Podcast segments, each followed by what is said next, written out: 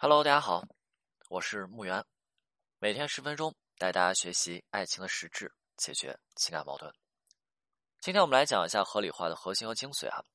合理化，顾名思义，是用来解决两个人之间的矛盾和问题的。它可以用来去应对废物测试，也可以去尝试中和掉曾经两个人过去的历史遗留问题。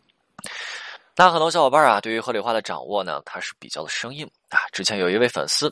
啊，这位粉丝在自己做案子的时候呢，他去用合理化，但是颠来倒去就那么几条啊。我就跟男生说了，我说你等着再去解决两人之间矛盾的时候，或者说你女朋友在给你废物测试的时候，你要去合理化，你把这个合理化的内容咱换一换，变一变啊，对吧？那虽然说这这些合理化之前那些内容也挺好用，但是你别总是一成不变，不是？啊，如果你总是不变的话，那你你的女朋友呢，也就好被你重复的这个话。他会被滚的烦了，不是吗？你说咱总不能让合理化变成了没有价值和没有营养的车轱辘话啊？啊，男生就告诉我说：“哎呀，老师啊，啊，这个编辑合理化那种修改呢，不是太会啊。啊，我原来我其实也不会。”但是我听了你的音频，跟你做呃进行了几次，做了几次语音咨询之后啊啊，我就把老师给我讲这个合理化内容，我是记下来了啊。我记了多少，我就整理了多少，我就会这几个啊，我会几个。我当时听了男生跟我的表述啊，我是有些无奈的啊。其实不少人这么跟我去讲过，老师你再给我一条合理化，老师你再给我准备一条合理化，老师你再帮我编辑一条合理化啊。我是挺无奈的，然后我就跟男生说了。啊，我说我说那个核心内容你可以不变哈，但是你的表述方式啊，你想你想对吧？你简单一点表述方式你稍微换一换，对不对？你这用词遣句的你稍微改一改啊，是吧？然后男生说说老师不敢呀，你这个样子也不用不敢啊，对吧？我我就怕做不好，我就怕哪句话说错了说坏了，我就把两个人之间的这个矛盾扩大化了啊！而且我自己呢也确实啊不怎么会编辑合理化。好，那今天就是这个问题，我来教大家一下合理化的核心以及精髓所在啊。我们抓住了合理化的核心以及精髓所在，我们就更容易的去编辑出一条比较好用的合理化啊。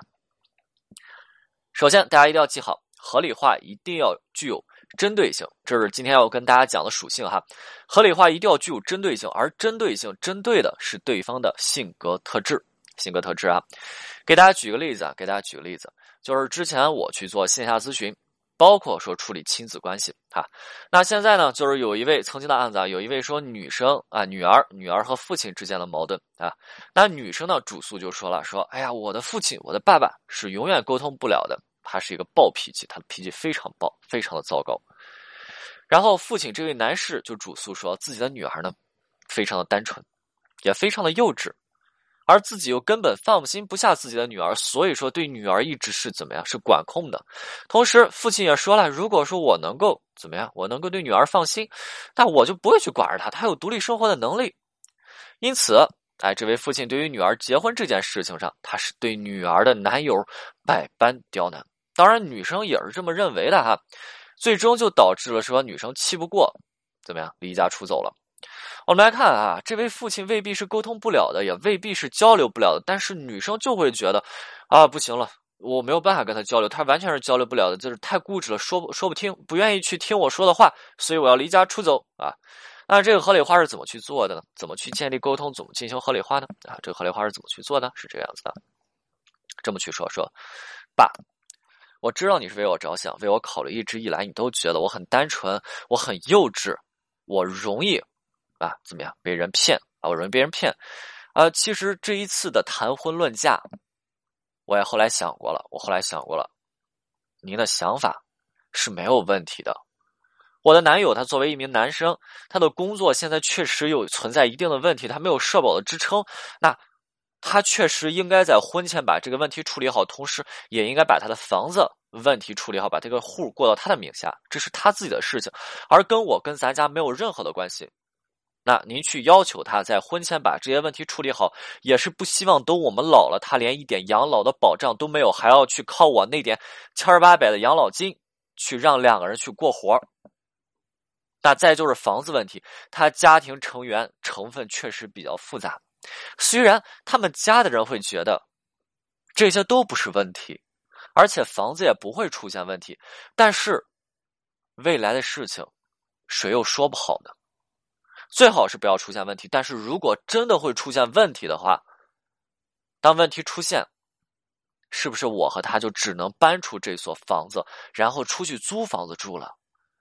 婚后出现问题，两个人出去租房子住，未来有孩子出现问题，那再带着我们的孩子出去租房子住，而这个时候孩子问说：“妈妈，我们家呢？”这个时候怎么回答孩子呀？同时买车也不是问题，因为婚姻总是需要物质基础作为支撑，而结婚房车齐全，这也是在咱这个地区最基本的情况。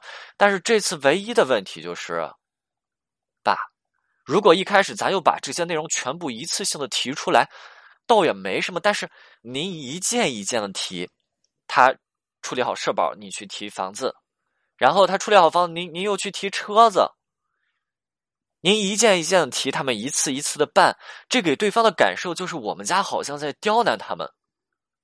刁难说的都是好听的，说的不好听一点，这个叫做什么？叫钓鱼，对吧？你做成一个，我再给你布置一个更难的，我再给你布置一个更难的。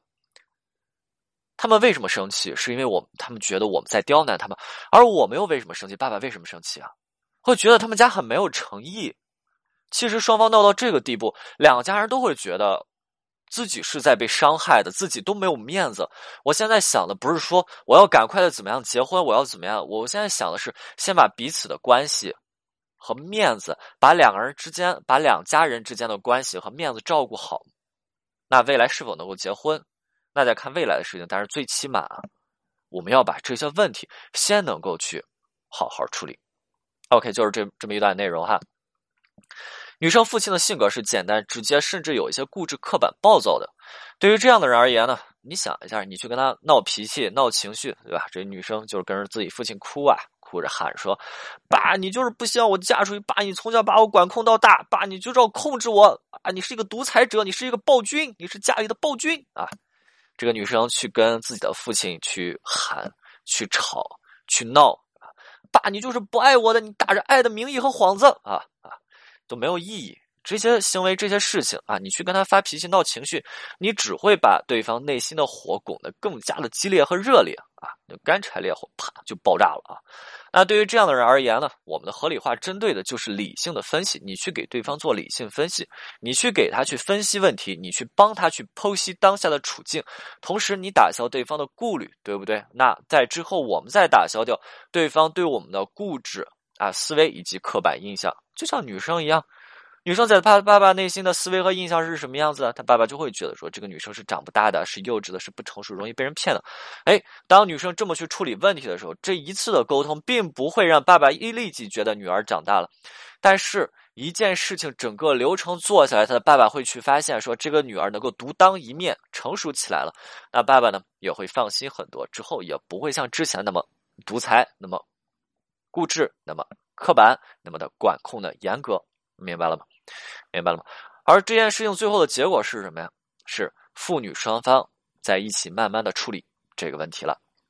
OK，今天内容就到这里，我们下次再见。